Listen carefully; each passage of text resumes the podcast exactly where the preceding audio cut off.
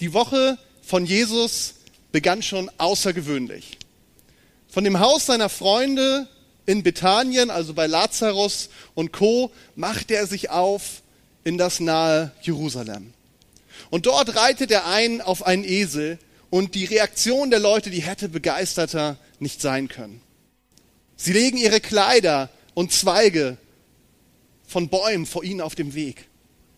Und wir denken mal an die Beschaffenheit der damaligen Zeit der Wege. Also das war nicht so schön wie bei uns, sondern da lag jede Menge Tierkot drauf. Also das hat was schon bedeutet, seine Kleider da mal eben auf den Weg zu packen.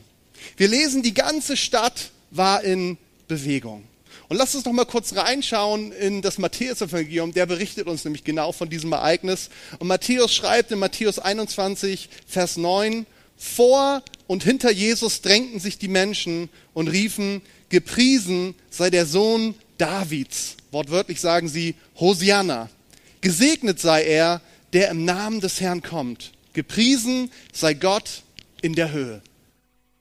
Was für eine Begrüßung. Was für ein Triumphzug.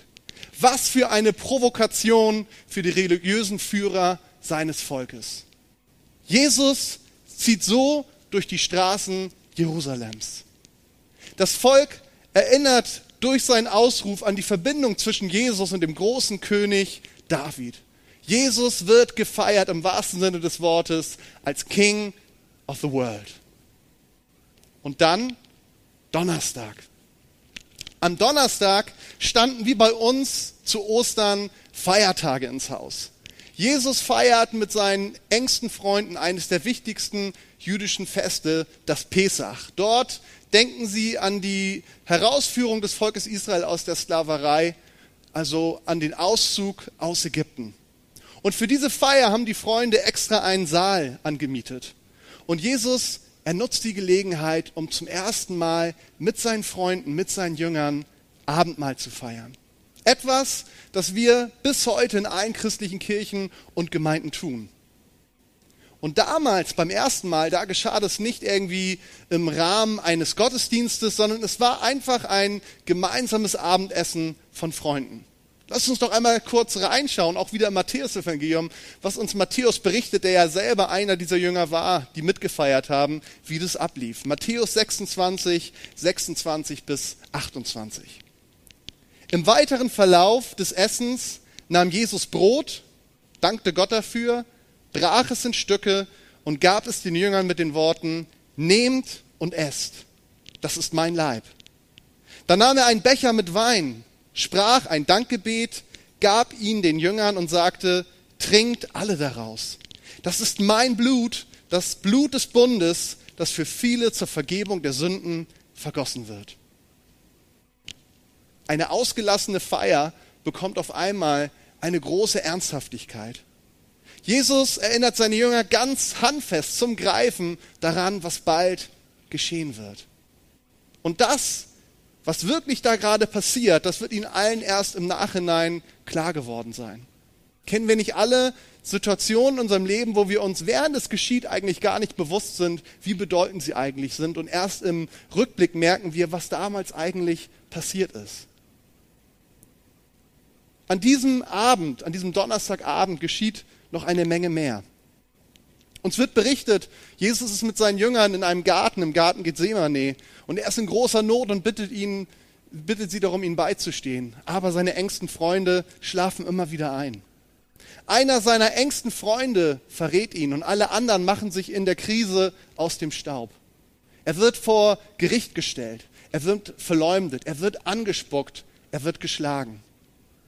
Und einer seiner besten Freunde, Petrus, er verleugnet sogar an diesem Abend, dass er ihn überhaupt kennt. Freitag, Hinrichtung. Am Freitag zieht Jesus wieder durch die Straßen Jerusalems. Wieder ist er umgeben von einer Menge von Menschen. Doch die Leute, die ihn fünf Tage vorher zugejubelt haben, als König, als King of the World, diese gleichen Leute, sie rufen auf einmal, kreuzige ihn. Die Leute, die fünf Tage vorher ihre Kleider auf die Straße gelegt haben, sie sehen auf einmal Jesus ohne seine Kleider, nackt.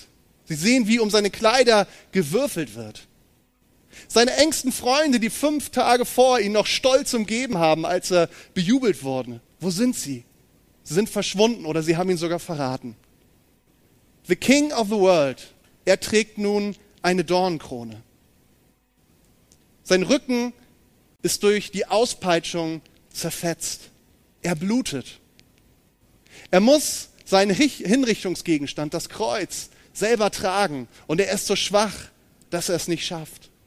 Man treibt Nägel durch seine Hände und durch seine Füße und er stirbt an der Seite von zwei Verbrechern.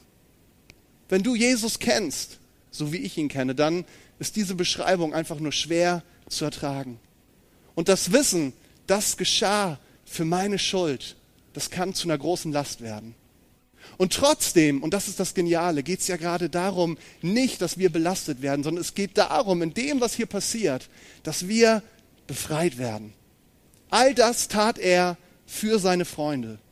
Und er zählt unverständlicherweise mich dazu. Und er möchte auch dich zu seinen Freunden zählen können. Die Frage an dich ist, nimmst du seine Freundschaft an? Wenn du das bereits getan hast, genial, dann weißt du, wovon ich spreche. Wenn du es noch nicht getan hast, dann ist jetzt die Gelegenheit dazu. Er braucht nur ein Ja von dir. Alle diese Ereignisse klingen irgendwie unvorstellbar, wie eine kaum zu ertragende Geschichte. Aber genau so ist es passiert und es hat eine unglaubliche Bedeutung bis heute. Jesus tat das alles nicht irgendwie für einen unpersönlichen Plan Gottes, sondern er tat es für dich und mich. Warum? Weil er dich liebt. Weil er meine Sünde, die zwischen mir und Gott stand, aus dem Weg räumte. Deswegen hat er das getan. Weil er die Beziehung zum Vater wieder möglich machen wollte. Nun magst du sagen, ich habe ihn nicht darum gebeten. Dann frage ich dich, wenn du jemanden liebst und du hast die Möglichkeit, ihn zu retten, wartest du darauf, dass er dich bittet, dass du ihm hilfst? Oder tust du es einfach? Jesus hätte es auch getan, wenn du ihm ganz klar gesagt hättest, ich will das nicht. Seine Liebe ist größer. Er hat es riskiert, weil er dich liebt. Er tat es für seine Freunde, die ihn verlassen hatten und für die, die bei ihm geblieben waren. Er tat es für die römischen Soldaten, die ihn ans Kreuz schlugen. Er tat es für den Mann, der sein Kreuz trug. Er tat es für die Pharisäer, die ihn verspotteten. Er tat es für dich und für mich. Johannes drückt es so aus in Johannes 1, Vers 29. Dort sagte er über Jesus, seht, hier ist das Opferlamm Gottes, das die Sünde der ganzen Welt wegnimmt. Samstag. Tod. Am Samstag ist Jesus tot. Er liegt in seinem Grab und eigentlich gehen alle davon aus, dass es auch so bleiben wird. Wir wissen, was am Sonntag passiert, aber für seine Freunde ist es eine kaum zu ertragende Situation. Und manchmal gibt es auch in unserem Leben solche Situationen, wo das Unglück da ist und es ist keine Besserung in Sicht. Doch bei Gott gibt es immer Perspektive. Sonntag, Auferstehung. Am Sonntagmorgen in der Dämmerung, so früh wie es irgendwie geht, machen sich zwei Frauen, zwei Freundinnen von Jesus auf den Weg zu seinem Grab. Sie wissen, Jesus ist tot, aber ihre Liebe zu ihm ist so stark, dass sie sagen, wir wollen diese Möglichkeit haben, ihm so nah zu sein, wie es irgendwie geht, nämlich an seinem Grab zu trauern. Doch als sie an das Grab kommen, da stellen sie fest, der Stein ist weggerollt. Das Grab ist leer. Und sie treffen auf einen gewaltigen Engel, der ihnen folgende Sache verkündet in Matthäus 28 in den Versen 5 bis 7. Der Engel sagte zu den Frauen, ihr braucht euch nicht zu fürchten. Ich weiß, ihr sucht Jesus, den Gekreuzigten. Er ist nicht hier.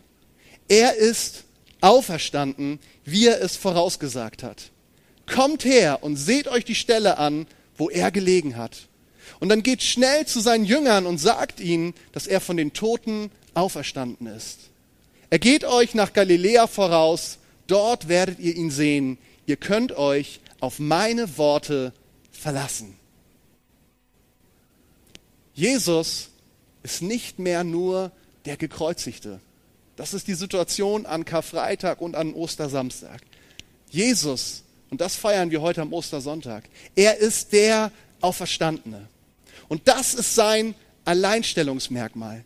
Schon viele sind für ihren Glauben gestorben, aber da ist nur einer, der wieder auferstanden ist. Wäre er nur ein edler, liebevoller Mensch gewesen, der für seine Überzeugung starb, dann wären wir heute alle auf diese Weise sicherlich nicht hier. Doch er ist nicht nur gestorben, er ist auferstanden. Und genau das ist die geniale Botschaft von Ostern. Wir brauchen keine Angst mehr zu haben, wie der Engel es sagt. Denn Jesus, der Gekreuzigte, er ist auch Jesus, der Auferstandene. Der Tod, er hat keine Macht über ihn. Und deshalb hat er auch über dich als Kind Gottes keine Macht mehr. Genau wie die beiden Frauen vor 2000 Jahren geht auch heute an uns die Aufforderung. Sagt es weiter. Der Herr ist auferstanden. Er ist wahrhaftig auferstanden. Jesus, ich danke dir dafür, dass du hier bist. Und wärst du nicht auferstanden, dann könnte ich mich, dann könnten wir uns jetzt gerade nicht auf diese Art und Weise an dich wenden.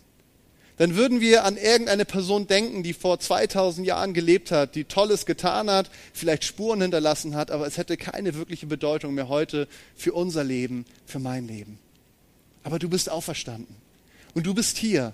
Jesus, du bist hier und du bist auch dort, wo jeder Einzelne gerade sitzt. In den Wohnzimmern, in den Häusern, in den Wohnungen und wo auch immer sich jede einzelne Person gerade befindet. Jesus, du bist nah, du bist greifbar. Und ich danke dir dafür, dass es genau darum geht an Ostern, Jesus. Es geht um diese Vorgeschichte, dass du ans Kreuz gegangen bist, nicht einfach so, sondern mit einem Ziel, den Weg zu Gott frei zu machen. Und dieses Ziel, du hast es erreicht, der Weg zu Gott ist frei. Und ich möchte dich bitten, dass jetzt in diesen Ostertagen und auch darüber hinaus, dass jeder Einzelne wirklich erlebt, der jetzt diese Botschaft gerade gehört hat, dass du da bist, dass du real bist, dass du eingreifst in ihrem Leben, in meinem Leben. Danke, dass du gut bist, dass du ganz nah bist und dass du Beziehung und Verbindung zu uns haben willst. Du willst unser Freund sein. Du hast alles für uns gegeben. Und ich danke dir dafür, dass du uns die Hand entgegenstreckst und wir dürfen sie ergreifen. Und genau das wollen wir jetzt tun in diesem Moment. Amen. Ich wünsche euch Gottes Segen.